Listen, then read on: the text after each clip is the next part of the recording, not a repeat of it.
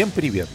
Меня зовут Андрей Шишенин, и я рад приветствовать вас на очередном выпуске своего подкаста Event Talk.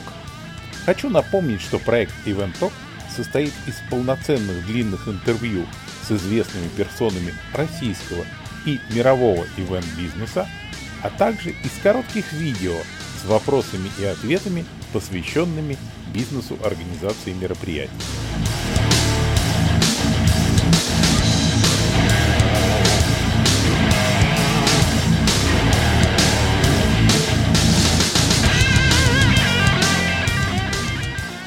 Мой сегодняшний гость – мировой эксперт в области креатива и инноваций Джеймс Тейлор.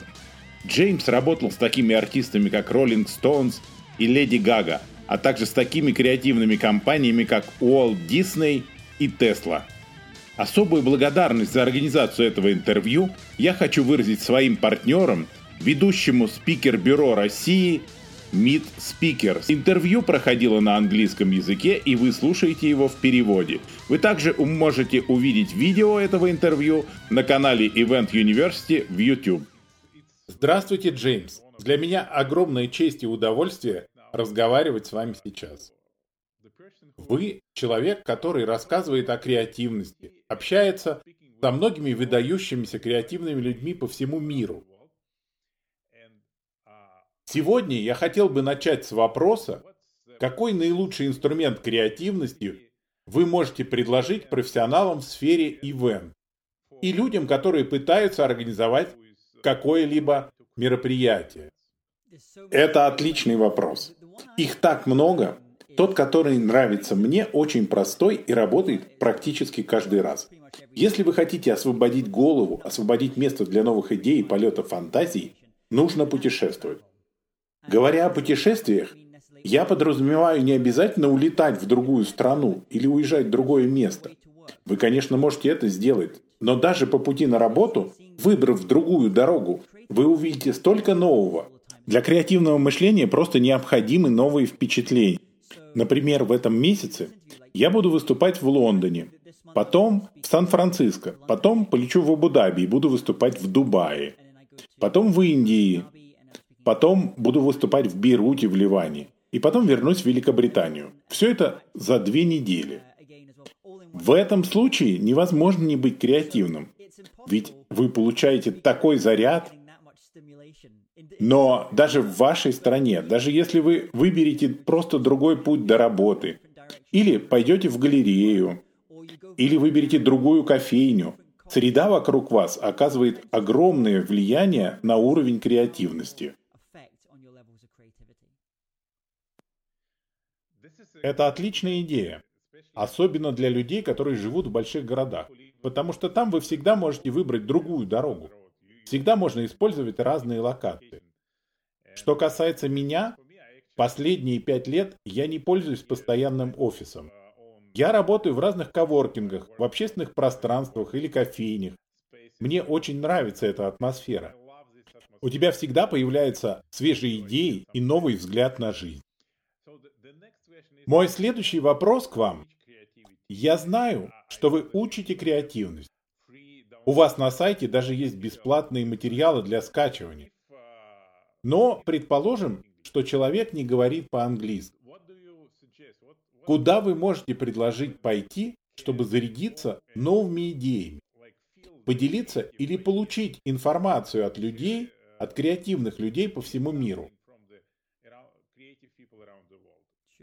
Конечно. Вот один из простейших приемов. Вообще существует пять этапов в процессе креативности. Традиционно это подготовительный этап, этап инкубации, этап понимания, этап оценки, а затем следует этап разработки. Это основные пять этапов, через которые вы проходите во время процесса креатива. Первым делом я бы выделил два первых этапа – подготовительный и ингубационный. Очень мощная вещь, которую вы можете сделать, это решить для себя, в какое время к вам приходит большинство идей, а затем выстроить свой день соответствующим образом. Например, когда к вам приходят наиболее эффективные идеи? Для меня это обеденное время, середина дня, когда я уже закончил самую важную часть работы и могу немножко расслабиться. Отлично. Как вам следует поступить? Перенести все звонки, встречи, письма на другую половину дня. Я знаю, что для многих людей самым продуктивным временем дня является утро. Таким людям я предлагаю любые другие более административные дела перенести на послеобеденное время. Если вы больше полуношник, и идеи к вам приходят в 9-10 вечера, возможно, за бокалом вина, вам нужно рассчитать свой день так, чтобы была возможность креативить именно в это время. Второе, что я рекомендовал бы сделать, может сделать любой. Это самое простое и дешевое, что можно сделать. Купить одну из вот таких вещей. Ежедневник. Я хочу воодушевить вас, чтобы вы каждое утро после пробуждения потратили первые 10 минут на записывание от руки со свободной головой. Выпишите на лист все идеи. Не обязательно писать только про работу. Просто перенесите мысли из головы на бумагу. Потому что обычно в утреннее время та часть мозга, которая говорит нам «это дурацкая идея», еще не запустилась, не ворвалась в голову. Поэтому вы хотите использовать это время с утра, когда вы еще сонный, расслабленный, чтобы записать поток сознания на бумагу. Возможно, всего три страницы. Поток сознания. Возможно, это будет какой-то список.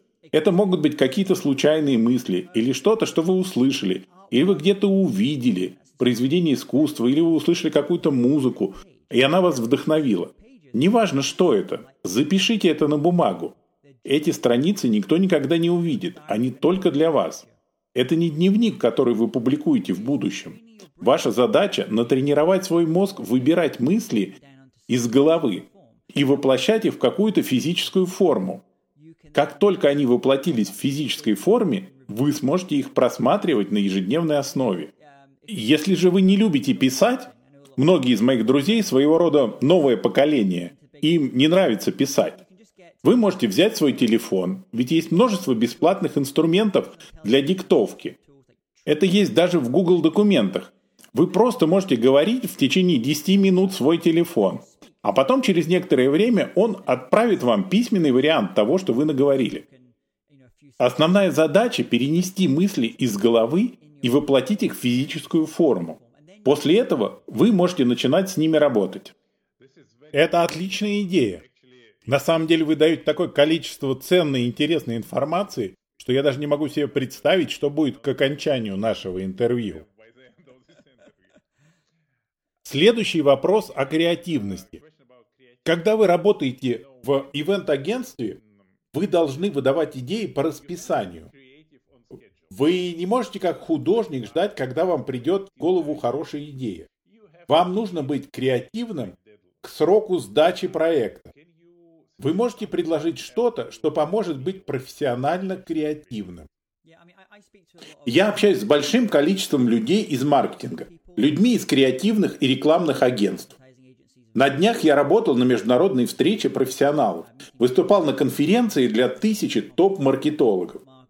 И среди них часто встречается такое явление, как выгорание.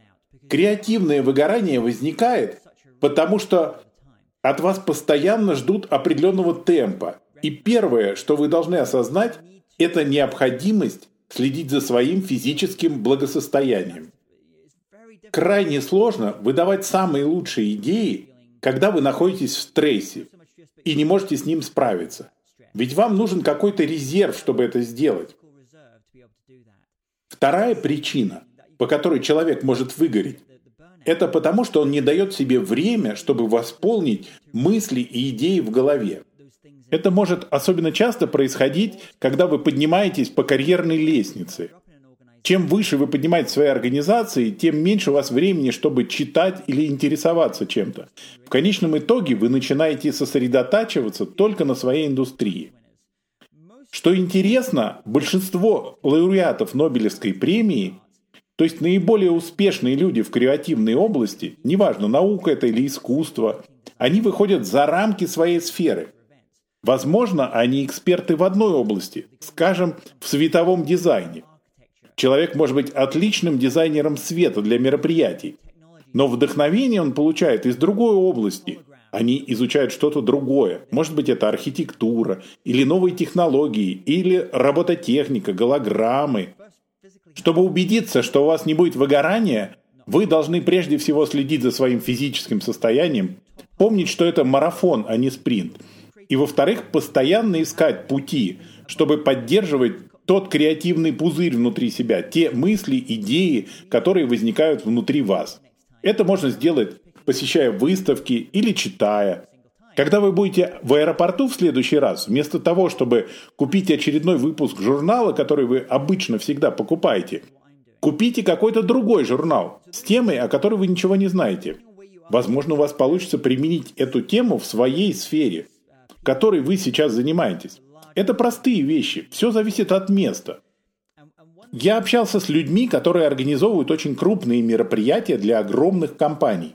Одним из главных вызовов, с которым они сталкиваются по мере продвижения в организации мероприятий, является ожидание людей от вас, что вы должны знать все ответы. Все думают, что чем опытнее вы становитесь, тем больше ответов вы должны знать. Вам нужно найти способ, чтобы люди могли осознать тот факт, что у вас нет ответа на все вопросы.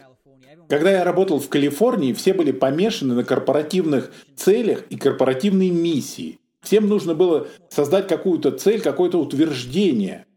Но ведь гораздо более интересный способ иметь не цель, а вопрос. Если у вас есть список серьезных вопросов, которыми вы периодически задаетесь в своей организации, это гораздо более интересно и будет гораздо более креативно, чем просто утверждать, что у вас, например, есть цель быть номер один в какой-то области. Если ваша цель – это вопрос, например, как мы можем создать самое погружающее мероприятие, чтобы внести счастье в жизнь людей. Если такой вопрос постоянно возникает в вашей голове, вы создаете очень необычный тип мероприятий. Это очень хорошая идея. Продолжая разговор о разных типах мероприятий, я хотел спросить. В вашем подкасте я слышал, что появилась новая публика, которая хочет немного других мероприятий. Что современные люди воспринимают спикеров иначе. Можете пояснить, что вы имеете в виду для наших слушателей? Конечно. А когда мы с вами учились в университете, учителя, преподаватели всегда стояли около доски и на протяжении полутора часов бросали в нас информацию. Такая была модель ведения лекции. Это еще принято называть «мудрец на сцене». У такого человека были знания, а вы были просто получателем этих знаний. Но сейчас вещи поменялись. Если вы имеете дело с кем-то до 30 лет, многие из них выросли на другом методе преподавания – к тому же у нас сейчас есть онлайн-обучение, которое принципиально меняет вещи. Теперь лекции можно посмотреть дома на своем ноутбуке или планшете, а время в аудитории потратить на обсуждение полученного материала и совместную креативную деятельность. Я думаю, что много профессиональных спикеров в моей индустрии еще не осознали тот факт, что люди в их аудитории выросли совершенно в другой атмосфере – они выросли совсем в другой атмосфере. Они ожидают то, что мы называем snackable content. 30-секундные короткие видео. И сейчас я должен по-другому выходить на сцену. Я должен быть не мудрецом на сцене, который читает лекцию или презентацию, а скорее проводником, который, используя много интерактивных приемов, ведет свою аудиторию к новым знаниям. Мне кажется, мероприятия стали гораздо более практичными. Вы не можете просто пойти на мероприятие, где выступают пять спикеров, и каждый из них просто поднимается на сцену и дает двухчасовую лекцию. Этого больше недостаточно. Когда я работаю с аудиторией, выступление на сцене, те 40 минут, или неважно какое по длительности это выступление, это только одна часть того, что я пытаюсь донести – я также пытаюсь донести до них какой-то контент еще до выступления. Так, чтобы немного разогреть аудиторию, взволновать предстоящим мероприятием, задать им какие-то темы для размышления.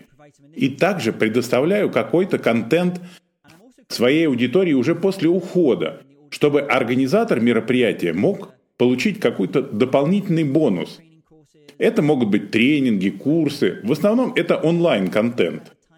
Поэтому дело уже не в самом выступлении на сцене. Дело в создании гораздо более практичного интерактивного результата, в значении того, что вы делаете. В этом большая разница. Я думаю, что многие спикеры до сих пор выступают в том же стиле, в котором выступали люди 20-30 лет назад. Они никак не развиваются. Да, я абсолютно поддерживаю эту идею. Когда я начинал свой бизнес в России, это было время, когда еще не существовало бизнес-мероприятий. И первые крупные компании, первые состоятельные люди пытались понять, как нужно развлекаться и как надо делать мероприятия. Для того времени единственным возможным способом развлечь публику было привести какого-то большого артиста, шоу-звезду. Поп-певцы выступали везде, на каждом мероприятии. Если вы предлагали кому-то пригласить спикера с целью обучения, то слышали в ответ «Да, ну не надо, это все очень скучно». Потом спикеры вроде вас или мотивационные обучающие спикеры стали более-менее частыми участниками мероприятий. Но сейчас у меня такое ощущение, что нужно создавать мероприятие по типу «все вокруг тебя и для тебя». Ты приходишь на мероприятие, и там все происходит вокруг тебя. Не где-то там, далеко, на сцене, где находится то, что тебе хочет показать организатор мероприятия, а вокруг тебя, прямо здесь, рядом. Это очень сложная задача для спикера – ведь он должен вовлечь большую аудиторию. И его место как раз на сцене. Как это сделать? Да, забавно. Но не знаю, как в России, но когда я выступаю по всему миру, в Индии, в Центральной Азии, в США, но больше всего, наверное, в Азии, который сейчас является самой быстро развивающейся среди всех рынков, то я сталкиваюсь с тем, что мы уходим в сторону от массовых больших мероприятий. И делаем все больше маленьких мероприятий на 100-150 человек. Когда мероприятие такого размера, вы можете делать очень креативные вещи. Вы можете на гораздо более высоком уровне организовать мероприятие. И, как вы говорили, создать для человека персональное путешествие внутри этого мероприятия. В Азии мы можем видеть, что проводится большое количество мероприятий, но гораздо более маленьких, практичных мероприятий. И это все меняет. Многие ивент-менеджеры учатся в других сферах. Например, если мы рассмотрим индустрию музыкальных фестивалей. Раньше это были большие рок-концерты. Они, конечно, и до сих пор есть. Но сейчас процветают и другие фестивали, которые являются супернишевыми, в которых люди очень интерактивны и вовлечены. Есть еще и такие фестивали, как Burning Man, который полностью построен на личном путешествии, на котором все происходит вокруг вас, и вы путешествуете по этому фестивалю. Я думаю, что мы движемся в этом направлении, и к этому придем в итоге. Людям не хочется быть овцами, они не хотят чувствовать себя просто очередной цифрой. У них есть свои цели для посещения мероприятий. Нашей задачей, задачей людей, которые занимаются организацией мероприятий, является сделать их очень отличающимся от того, что можно получить онлайн. А ведь люди проводят все больше и больше времени в сети. Я думаю, что экстремальным примером этого является такое мероприятие, как Комикон. Потому что это получается смесь фестиваля с конференцией, с развлечениями. Да, я думаю, мы стремительно движемся в этом направлении. Я недавно брал интервью у топ-45 мировых профессионалов в сфере ивентов. Это была онлайн-встреча. Они мне говорили, что раньше соотношение содержания нетворкинг было примерно таким. 25% нетворкинг, а остальные 75% это содержание. Все, конечно, были за нетворкинг, но на нем на самом деле никогда не делался акцента. А сейчас все кардинально поменялось. Сейчас соотношение скорее 50 на 50. 50% это выступление спикеров или другое содержание, и 50% вещи, которые сближают и объединяют участников, помогают им соединиться в определенные группы. В России до сих пор есть много людей, которые считают, что выступление спикера на мероприятии это что-то новое. И они не совсем понимают причины, по которым им нужно приглашать спикеров. Можете ли вы пояснить вкратце, почему хороший спикер может оказаться гораздо лучше для мероприятия, чем любой вид развлечения? Я сейчас скажу что-то такое, что может вас шокировать. В зависимости от ваших целей, от целей вашего мероприятия, вам может вообще не понадобиться спикер. В этом случае я иду против своей выгоды, и я в своем уме, когда это говорю. Все зависит от ваших целей. И если ваша цель на мероприятии в первую очередь вдохновить людей, то спикеры однозначно очень сильны в этом. Вдохновить и замотивировать людей что-то сделать. Во-вторых, если ваша цель – это заставить людей поменять свое видение, пересмотреть что-то, меня как-то попросили выступить в Казахстане для большой телеком-компании. Их целью было поменять видение от работника индустрии телеком до работника компании цифровых услуг. Им нужен был кто-то вроде меня. Конечно, у них там были всякие протоколы и так далее, но им нужен был кто-то вроде меня, чтобы помочь в новом видении, показать людям, куда мы движемся. Третьей причиной можно назвать просто желание учиться, элементарно обеспечить себя информацией, чтобы переквалифицироваться. В этом случае вам не обязательно требуется спикер-мотиватор, как я. Может быть, даже лучше будет пригласить спикера-тренера. Он может оказаться более полезным и будет учить шаг за шагом. И четвертая причина, по которой вам стоит пригласить спикера, это ваше желание как бренда быть передовым и быть известным как инновационный в своей индустрии. И хорошим способом этого добиться является возможность пригласить кого-то. Скажем, вы являетесь банком, большим русским банком. Ваши клиенты могут уйти в любой другой банк. И вы хотите быть известными как ведущий банк, который имеет самое продвинутое мышление, обладает лучшими умами, Поэтому вы хотите пригласить спикера, чтобы выстроить свой бренд. Если вы большая юридическая компания или маркетинговое агентство, или просто продвигаете свои мероприятия, вы хотите быть известными своими крутыми мероприятиями, своей работой с крупными лидерами. Это основные причины, по которым вы должны приглашать спикеров.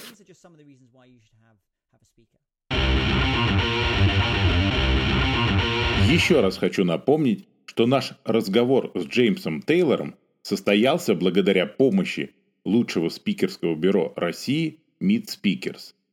Всю информацию вы можете найти на сайте meetspeakers.com.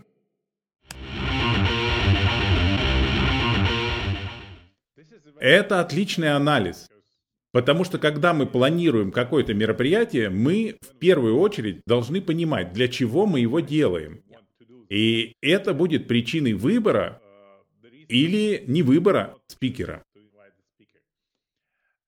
Следующий мой вопрос. Как вы начали свою карьеру спикера? Как вы пришли к этой профессии? Многие мои коллеги, люди, которые организовывают большое количество очень больших классных мероприятий, сейчас подумывают о том, чтобы добавить образовательную или спикерскую карьеру к своему списку навыков. Моя история такова. Я пришел из мира управления рок-звездами. Я раньше работал со многими обладателями Грэмми, управлял их карьерами, планировал их шоу и живые концерты. За долгие годы я организовал более трех тысяч концертов по всему миру. Я возил членов Rolling Stones, оперных певцов, великих джазовых музыкантов. Я занимался этим много лет. И где-то в 2010 году меня попросили переехать в Силиконовую долину и принять участие в проекте по онлайн-обучению. Тогда это только начиналось. Я туда переехал, изучил эту тему, и когда я стал более-менее узнаваемым, люди стали просить меня выступить у них на конференции. И я увлекся этим. Это изначально не было моим планом – приехать и заняться этим. Когда я стал выступать, меня стали просить выступать все чаще и чаще. Если бы у меня была консалтинговая компания или я бы работал на какую-то компанию, я бы мог ездить и выступать просто с целью завлечения новых клиентов в мой бизнес. Это одна из классных вещей, которые вы можете сделать, выходя с выступлениями. Расширить профиль своего бизнеса. В моем случае у меня была миссия – раскрыть креативный потенциал одного миллиарда человек. Это очень много людей. Поэтому для меня целью было не завлечь людей к себе в компанию, а оставить послание и дать людям инструменты и идеи, чтобы раскрыть этот потенциал. Я провожу основную часть своего времени путешествуя по всему миру как спикер на конференциях. В прошлом году я провел 141 день в путешествиях. Я посетил 21 страну в прошлом году. Поэтому я постоянно в движении. У меня есть и другой проект, а я выступаю, рассказывая о инновациях, креативности, искусственном интеллекте. Но, как вы уже говорили, многим интересно, как я начинал и как смог построить карьеру. Даже если они не хотят строить из этого основную карьеру, они все равно хотят приобрести уверенность в публичных выступлениях. Поэтому есть и другая часть нашего бизнеса, которая называется Speakers U – университет спикеров. Там мы фокусируемся на том, чтобы помочь людям стать спикерами и развить их речевые навыки. Я очень много учусь и работаю с замечательными организаторами мероприятий и отличными спикерскими бюро. Также я много учу спикеров вроде себя, как это делать и как работать с аудиторией. Многие спикеры просто думают о своем контенте, не уделяя особого внимания публике и клиенту. Поскольку я вышел из музыкальной индустрии, то я всегда думаю о фанатах, о публике, о человеке и его интересах. Поэтому у меня немного другой взгляд на этот вопрос. Это отлично, и мне очень импонирует ваша миссия. Я получаю много писем от людей, которые заинтересованы в моем Event University. И большинство из них содержит примерно одинаковые рассказы.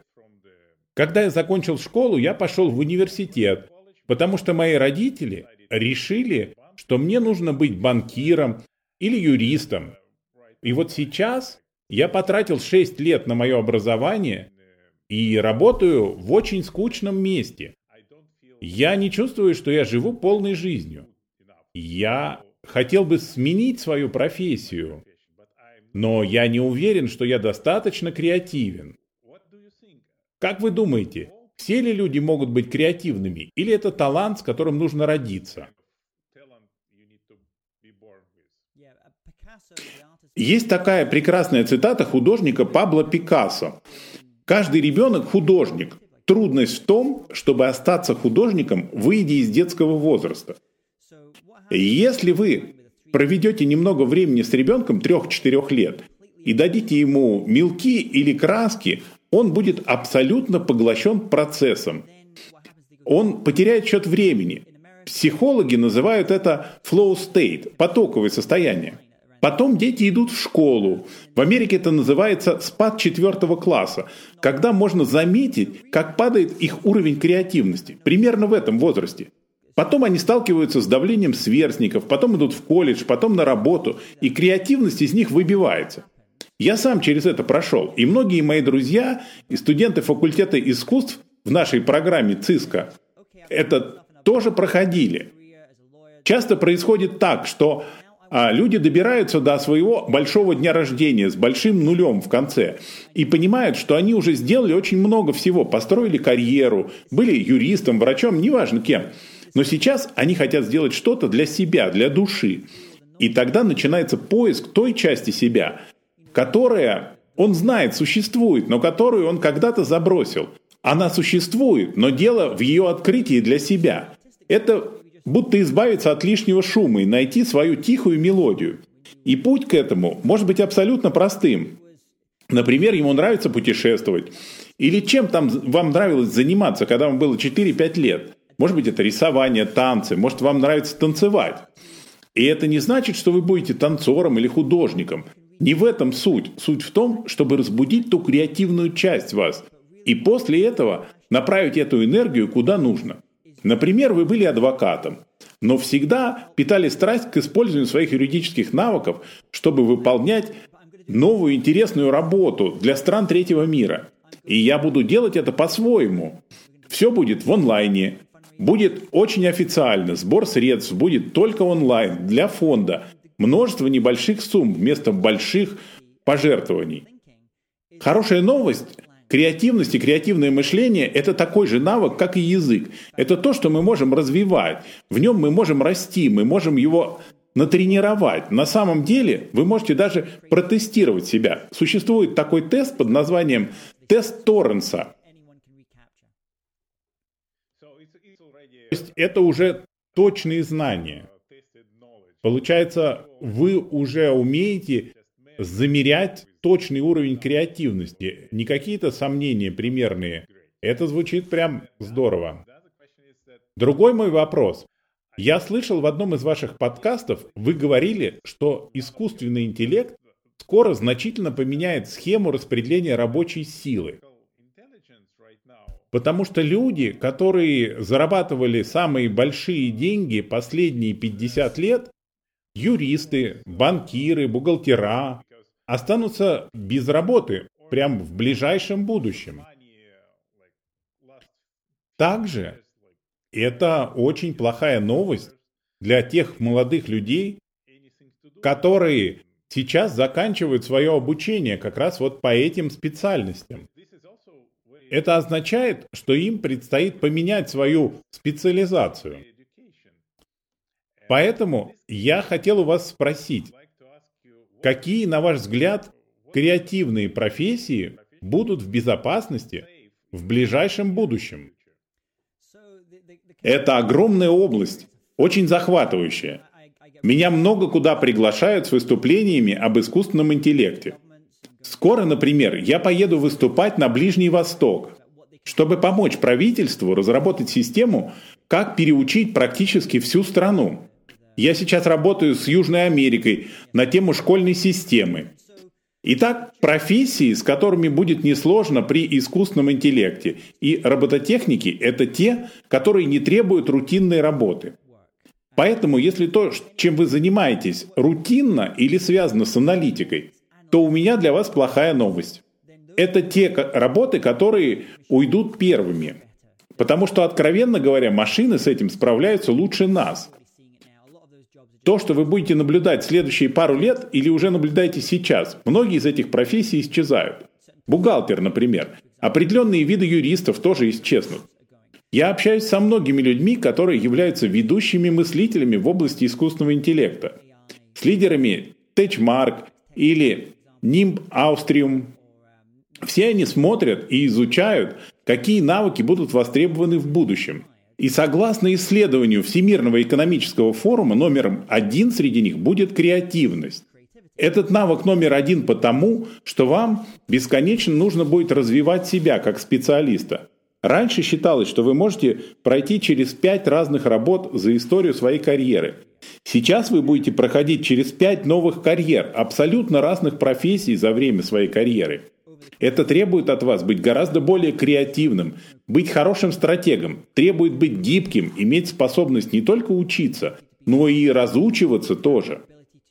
Итак, креативность, стратегический склад ума, гибкость, эмоциональная отзывчивость, знание своих способностей.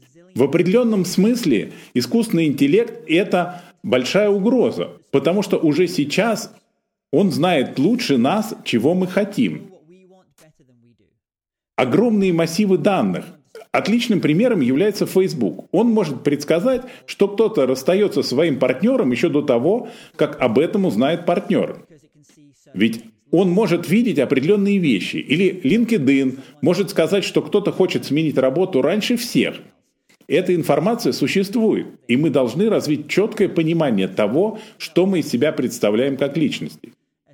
Если вы выполняете любой вид работы, она требует рутинности, или, возможно, вы аналитик, я бы на вашем месте постарался переквалифицироваться и попытался уйти от этих занятий. На самом деле, если вы медсестра, у вас гораздо больше шансов, чем у врача сохранить работу в следующие несколько лет. Работа врача заключается в приеме определении проблемы и симптомов и назначении лечения. Я немного упрощаю, конечно. Но медсестра должна работать с пациентом, вести административную работу, подбадривать пациента, помогать ему.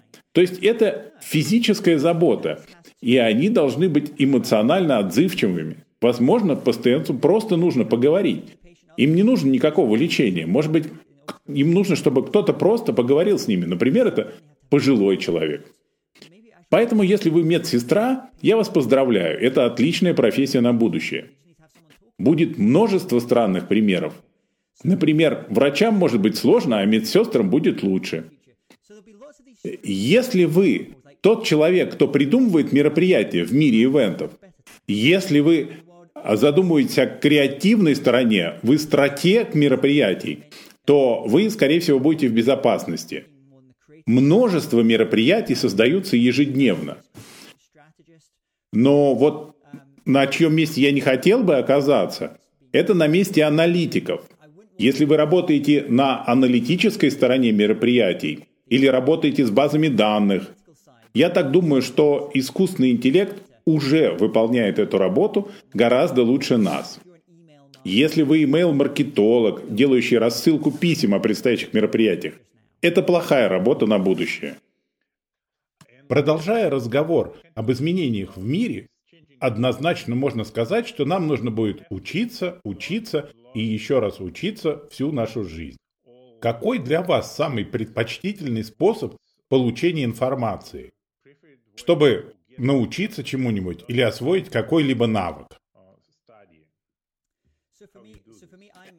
А у людей разные стили обучения. Мой стиль обучения практический.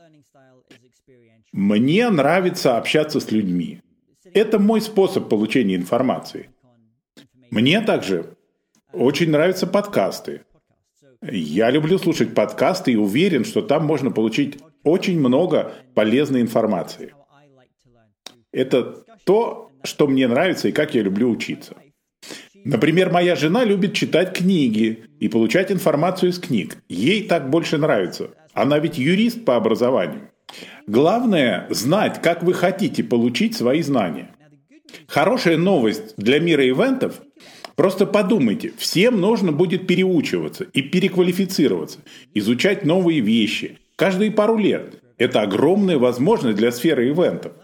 Особенно для тех, кто делает обучающие мероприятия мы можем столкнуться с новым золотым веком мероприятий. В Америке сейчас проводится 1 миллион 800 тысяч мероприятий в год. И на одном миллионе 100 тысячах мероприятий выступают спикеры. Если вы посмотрите в целом на все страны, везде мероприятия растут. Ивенты, конечно, меняются. Появляется много онлайн-событий, что-то вроде онлайн-саммитов. Если вы в мире мероприятий и умеете хорошо с этим справляться, заставляете события происходить вовремя, укладываетесь в бюджет, думаете об интересах своего клиента или участника мероприятий, все эти навыки очень вам пригодятся. Это отлично. Я разделяю вашу любовь к аудиокнигам и подкастам. У нас более-менее похожий способ обучения. Я знаю, что вам нравятся аудиокниги, и сервис Audible является партнером вашего подкаста. Я большой поклонник этого сервиса и, наверное, не смог бы без него прожить. Итак, мы приближаемся к финалу нашего интервью. Мне кажется, что вы могли бы без труда догадаться, какие три последних вопроса я сейчас вам собираюсь задать. Первый вопрос. Какую бы книгу вы посоветовали людям, которые работают в ивент-бизнесе? Которая была бы полезна в ивент-бизнесе. А, на днях я брал интервью у нескольких людей, специалистов по организации мероприятий, и задавал им этот вопрос. У меня, конечно, есть свой список книг, обязательных к прочтению, таких как «Медитация» Марка Аврелия. Но это не очень поможет людям, которые организуют мероприятия. Книга, которую я предложу, и о которой говорили мне многие профессионалы в этой области, это странное предложение. Но книга называется так. «Магическая уборка. Японское искусство наведения порядка дома и в жизни». От японского автора Мари Кондо. Книга на самом деле про организацию. Поищите эту книгу, она отлично подойдет для организации пространства и времени. Netflix даже снял по ней сериал. Она, конечно, никак не связана с организацией больших мероприятий, но она про организацию на более глубоком, духовном уровне, про удовольствие и любовь. Если вы сможете это сделать в маленьком пространстве, в своем доме, то это будет транслироваться на весь внешний мир. Отлично. Следующий вопрос. Какой альбом или запись вы слушаете чаще всего и что вы можете порекомендовать? Итак, что я слушаю сейчас? Сейчас это французский исполнитель Шарлин and Queens. Это что-то вроде поп-направления EDM. Это моя рекомендация. Шарлин and Queens. Их новый альбом. Отлично. Я добавлю ссылку в описании. Последний вопрос. Если вы завтра проснетесь, и у вас не будет ничего, ни собственной компании, никаких связей, только те знания, которые у вас есть сейчас, с чего вы начнете? Мои утренние занятия останутся более-менее прежними, а именно я проснусь, сначала буду писать в журнал, потом займусь немного йогой, и после этого я бы вышел из дома и за чашкой кофе или чая встретился с другими людьми. Я обожаю вести беседы. Вот этот наш с вами разговор сейчас дает мне множество идей. Поэтому выходите из дома и общайтесь с людьми. Отлично. Спасибо огромное. Это правда было очень интересно. И для меня было большим удовольствием с вами общаться. Спасибо и надеюсь, в следующий раз, когда вы будете в Москве или где-нибудь в России, мы сможем познакомиться лично. Обязательно. У меня есть цель на этот год. Я хочу поехать на Транссибирскую магистраль. Давно хотел этим заняться. Так что если кто-нибудь позовет меня в Россию, я проведу мероприятие, и потом у меня будет возможность поехать по Транссибирской магистрали. Отлично. Я позвоню своему другу, который как раз работает в российских железных дорогах, и порекомендую вас как отличного спикера для их мероприятий. Спасибо вам.